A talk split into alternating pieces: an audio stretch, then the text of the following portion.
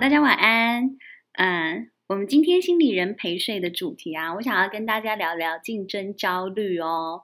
嗯，不晓得你会不会常常有一种，就是我如果不努力，我就会输了。然后你在你的脸书或社群的媒体上面，你看到你的朋友 PO 了啊，他最近去干嘛了？然后他最近获奖了。然后或者是他最近有什么样的奖金啊，或者他最近买了车啊，然后他最近去了哪里玩，哦，然后都会让你有一点眼红的感觉呢。嗯，我想其实我们在这样子华人的文化里头啊，好像这个比较的东西，它不时不时就会出现。好，那其实说真的，在我自己身上，我有时候我也会嗅到我身上有一些竞争的焦虑。好，当然一部分是因为，嗯、呃，我们呃身旁的很多的伙伴，像我们如果做心理咨商，然后我们如果在呃媒体上有曝光，或者是我们在社群媒体，嗯、都有持续的有一些创作的情况下，我们自然而然呢就会结交很多呃类似的自媒体。好，或者是呃，例如他可能自己是啊、呃、Podcaster 啦，或者他自己是 YouTuber，好，所以你自然而然就会看到你身旁很多很厉害的人，我们就会嗯、就是。就会很想要互相的切磋、学习或模仿的过程当中，嗯、他就会变成你的连友们，哈，或者是你就会追踪他。可是在这个追踪或者是相互讨论跟了解的过程当中，你就很容易去看到啊，对方又怎么样了？对方又干嘛了？好，然后你就会有一种为什么我一直追不到对方那个车尾灯的感觉。好，所以我很常会亏我一个就是作家好朋友，我就跟他说，哇。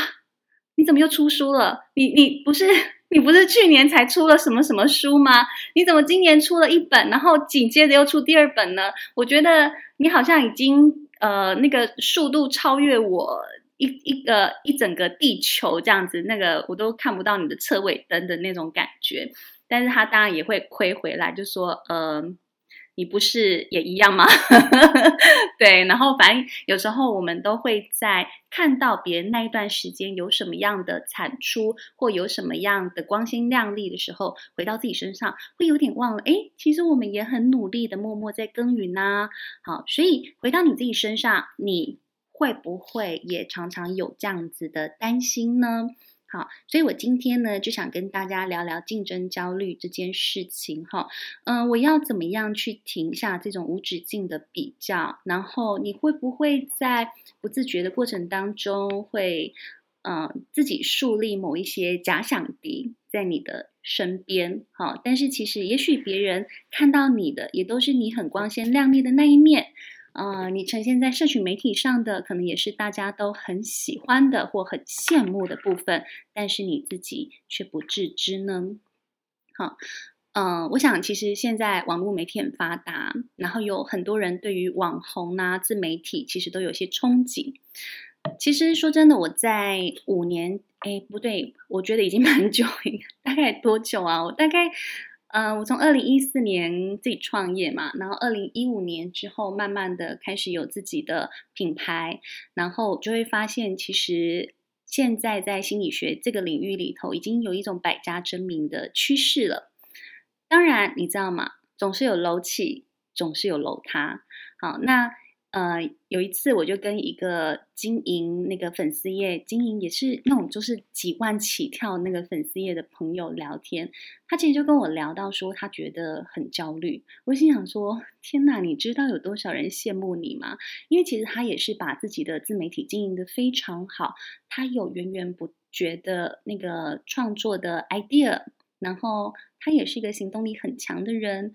然后他做了很多事情，包括他把自己的呃想法弄成一整套的系统课程，好，然后不论是在实体的课程上面，或者是他也把它弄成了线上课程，甚至他也出版了书籍，好，那他其实都做得蛮多蛮好的。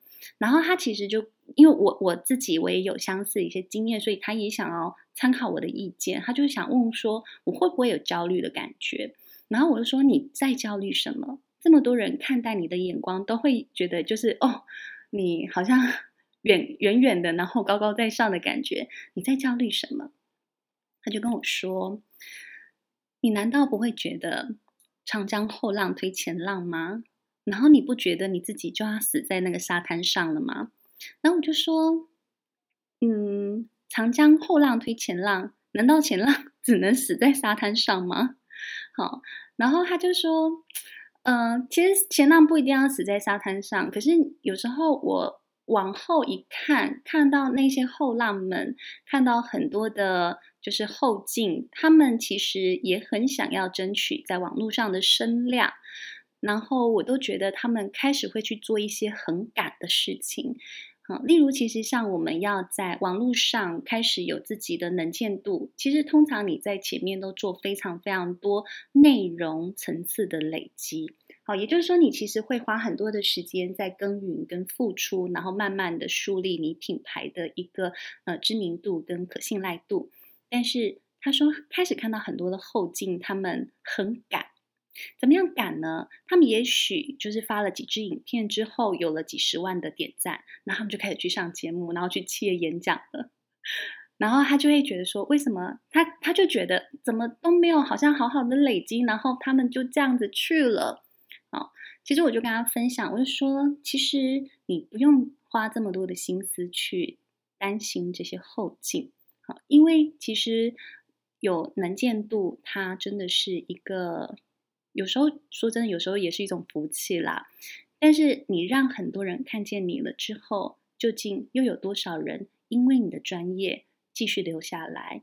那就是一个很大的挑战了。好，所以有些人他可能一下子爆红，但是你知道潮来潮去的，所以就是他们的那个累积，其实就会变得是一个。很重要，他们需要更用心去耕耘的部分了。然后我就回到了说，其实我不觉得前浪一定会死在沙滩上，这是我们一个固定的对于好像前仆后继的这些呃后进们的一个思维。我就说我对于后，就是我我对于死在沙滩上这件事情，我相信其实有其他种形式。也就是说，你在沙滩上啊，或者是你在浪里头，你已经在里面浮浮沉沉的非常久，你开始更清楚知道自己的位置，更知道自己的价值的时候，其实你有机会从长江的格局进到了大海的格局，同时你也有可能从液态的格局进入了气态的格局，所以。其实这一切都端看你究竟用什么什么样的一个思维看待你的现状或看待你的环境。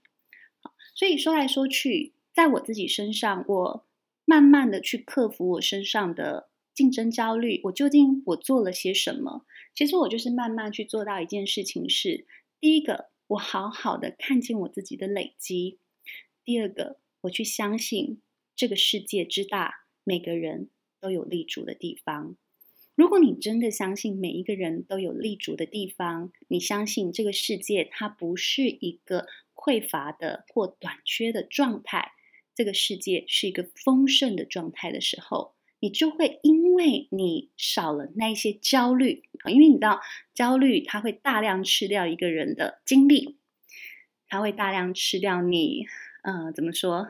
你的创造力跟你的产力，一个人呐、如果他陷入焦虑，他满脑子在想的是惨了惨了，完蛋了完蛋了，我会不会就输了？啊，我现在得了这个奖，那我下一座奖杯在哪里呢？那如果后面又有那种更厉害的、比我更年轻的、更漂亮的、口条更好的，那怎么办呢？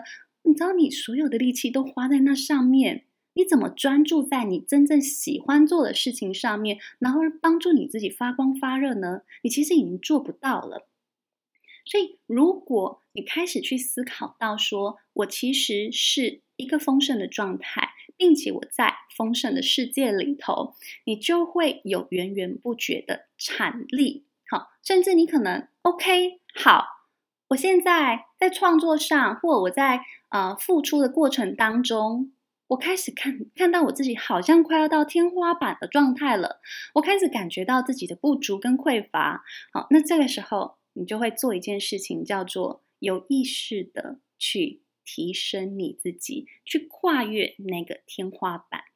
好，所以当你如果开始去看到这件事情的时候，你就不会一直处在焦虑里头，或者是广泛的呃自我怀疑呀、或自我否定的状态里了。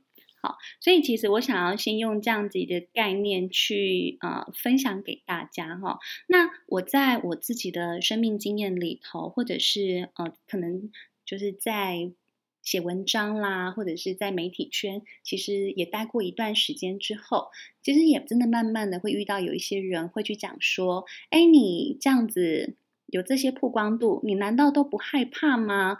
然后你都不怕被别人说嘴吗？然后，或者是你，你有没有遇过被说嘴的状况？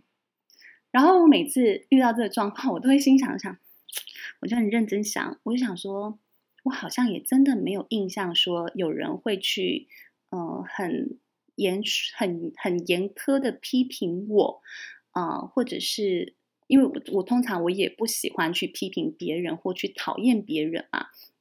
然后我就说，我其实都听不太到这样子的声音。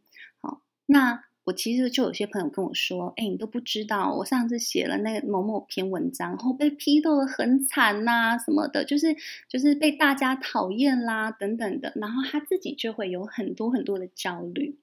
好，所以其实这也，我想我也想要谈回来一件事情是，当你如果很想要去好好。追寻你想要做的事情的时候，请你帮自己一个忙，不要花心思去讨好任何一个人，也不要花心思去讨厌任何一个人，因为讨好跟讨厌其实很花力气。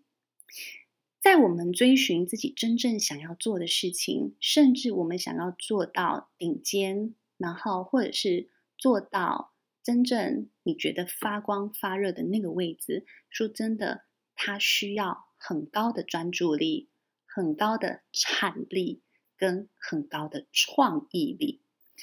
如果这些东西你都被这些所谓讨好的恐惧、讨厌的厌恶的这些负面情绪给覆盖住的时候，它会吃掉你很多很多的精力、时间。跟精力，好，在当然，它真的是我在创业的过程当中，跟成为一个创作者的过程当中，我一个非常深刻的体悟，就是时间跟精力，它真的是每一个人最宝贵的东西。如果你把时间跟精力通通耗损在，就是你想要讨好每一个人，因此你有机会获得什么什么样的机会。你觉得你很讨厌某一个人，因为那一个人抢走了你的机会的这个情况，其实你会很辛苦，因为你你会有一点好像是看着别人而活，你不是真正的为自己而活，你不是真正的为自己的目标在拼斗，在享受。你会每一天好像都是环绕着别人转，每一天醒过来，你都一直看着别人，或者是不断的在跟别人较劲，但是你却没有好好的思考，我现在所过的每一天，我是不是有积累出更丰厚的资产？好，不论是无形的资产或有形的资产，那就非常的可惜了。好，所以呃，回到你自己身上。为什么你需要去跟人较劲？好，你可以去呃问问你自己。好，好，为什么你会想要去跟别人较劲？你可以问问你自己。你在你的生活的过程当中，你有没有常常会觉得说，你很容易陷入某一些比较的过程里啊，或者是很容易陷入呃羡慕别人或嫉妒别人的情绪里？如果有啊，你就要回来问问自己哈。一个部分是，如果我常常去羡慕别人，我常常羡慕别人的情况下，那代表一个状态叫做我常常看见别人有我没有的东西。如果你常常看见别人有你没有的东西的情形之下，它通常代表的是。我可能身上有很多东西，我自己也看不见，一旦我自己常常看不见我身上所拥有的东西，我就当然只能羡慕或嫉妒别人呐、我羡慕别人可以好像很轻而易举的取得，那我是不是如果是羡慕的那种口吻，我就会去讨好对方？可是如果你经常对别人发出的是一个羡慕的动作或行为，那代表是我在我自己的内在状态里，我有一种我不够好，别人很厉害的思维模式，那你就会某种觉某种程度，你觉得你需要依靠某一些人带你进到某一个状态里。好，那你就会有讨好啦，甚至会很容易在那个互动过程当中，或者你在工作上也好，关系上也好，很容易就失去自我了，或者是失去你原本所设定的方向。那另外一个层次，我们说讨厌。好，如果你总是看别人说，哦，他凭什么？他就这样，他就那样的调调，他就可以拿到那个东西。你经常发出讨厌的这个状态。呃，它的它代表的是你内心里头，你有一种我好，别人不好，好，就是一个比较自我中心或自恋的状态，或比较自负的状态。但也有可能是我不好，你也不好，就是我都没拿到，你凭什么？好，就是我觉得大家要烂一起烂呐，就会有这样子的情况，所以会有一种见不得别人好。然后甚至也有一种说不得的状态，那这样的情形，说真的，他会蛮负面的。那其实就会很可惜的是，其实有很多事情本来就不可能靠一个人做得好。这个世界其实它总是有机会可以共好的。每一个人在自己的位置上去发光发热，然后去看见自己的。的天赋，然后去发光发热，然后去做好自己在那个位置上的每一个角色跟责任的时候，说真的，我会觉得这样的世界很棒，而且我很期待这样子的世界来临。好，但是如果你总觉得他抢走了，那我就没有啦。好，我要怎么去找到我自己的利基市场呢？好，如果你总是在这样的担忧里头，其实你还是要问，哎。请问我看得到我自己的独特性吗？我看得到我自己的价值吗？所以你其实有时候可以问自己的是：我如何从一个容易讨好也好，或讨厌也好的状态，好，因为那其实背后有一个基准，就是我很经常性的比较。好，我如何从这样子的状态里头转成一个我相信大家都是丰盛的，大家都可以一起来共好的情况？其实最重要的是，你要开始练习去欣赏，去欣赏什么呢？去欣赏哇，你怎么？你今年出了第二本书，你快跟我说，你到底怎么做到的？你怎么这么厉害？好，你可以用一种欣赏的姿态，然后去靠近别人，去跟别人讨教。那个东西叫做我看见别人很棒的地方。好，的确，别人现在很棒的地方我没有，但不代表我是不好的。而我很乐于向别人请教跟学习。好，然后你就会看到的是，当你在你的生活当中不断发出的是一个欣赏的讯息，哎，很有趣哦。那个别人看待你的眼光也会越来越欣赏。因为你总是可以欣赏别人的时候，别人也很容易欣赏到你的好。但当然，很重要一个前提是你能够欣赏，代表的是你也能够欣赏你自己，也就是你开始可以去看见你自己身上的好的时候，那就是一个我是好的，别人也是好的的，的这样子的一个心理状态。那你就会觉得哦，好像大家都。在自己的领域里头发挥长才，那也好像也就没有什么需要比来比去的东西啊。因为，因为你不觉得这一这一片花园就是就是都很美丽吗？然后你的花园很美丽，你你现在种了一片兰花的花园，别人种了一片玫瑰花的花园，不觉得都很美吗？都是各有美的地方。然后有些人他就种了牡丹花嘛。所以你看，就是整个花团锦簇的世界啊，你不觉得很棒吗？好，所以啊，嗯，如果你真的在你的环境当中遇到真的有些人就是很爱很爱比较，那你其实也许你可以练习做的一件事情，真的就是学会在那个过程当中安定好你自己。好，因为有一些人在比较的时候，可能很会挑你的毛病。然后甚至他有他会做某些事情，他觉得他在霸凌你，或者是他在贬损你。好，如果你遇到这样子的状态的时候，第一个，请你先稳住好你自己。呀，好好疗愈的声音哈。我们今天的背景音不是狗狗，是猫咪哈。好，嗯，对，我刚刚讲到哪里了？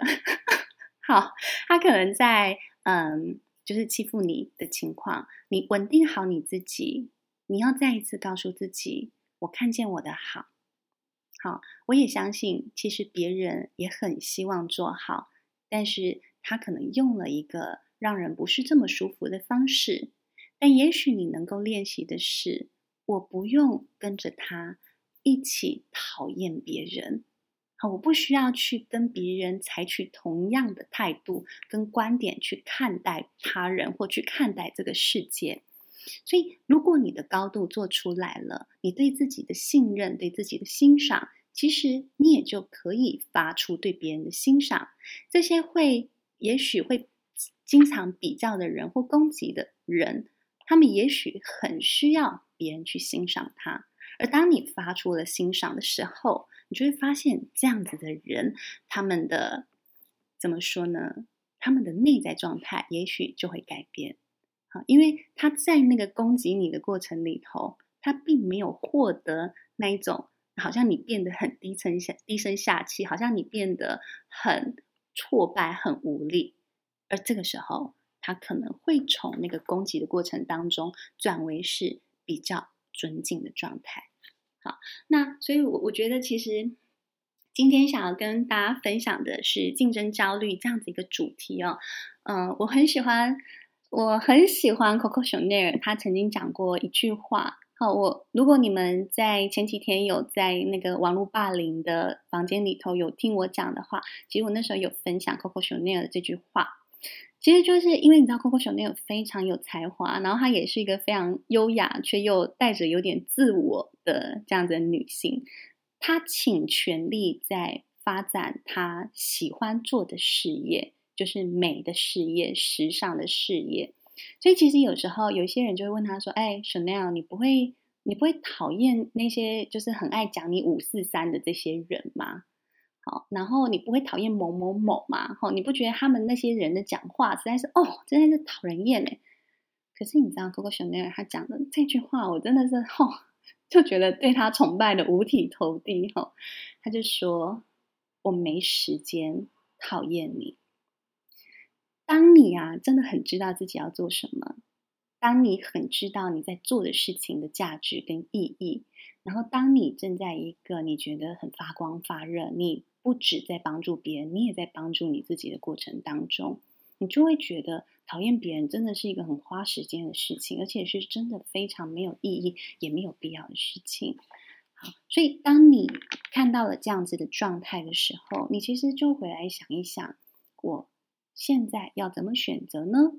我要花时间做这件事吗？还是我要花更多的时间投资我自己，甚至？投资我的事业呢？好，或者是投资我的未来呢？哪一个投资报酬率比较高呢？好，我想其实这样子问一问而已，你自己心里就很有答案了。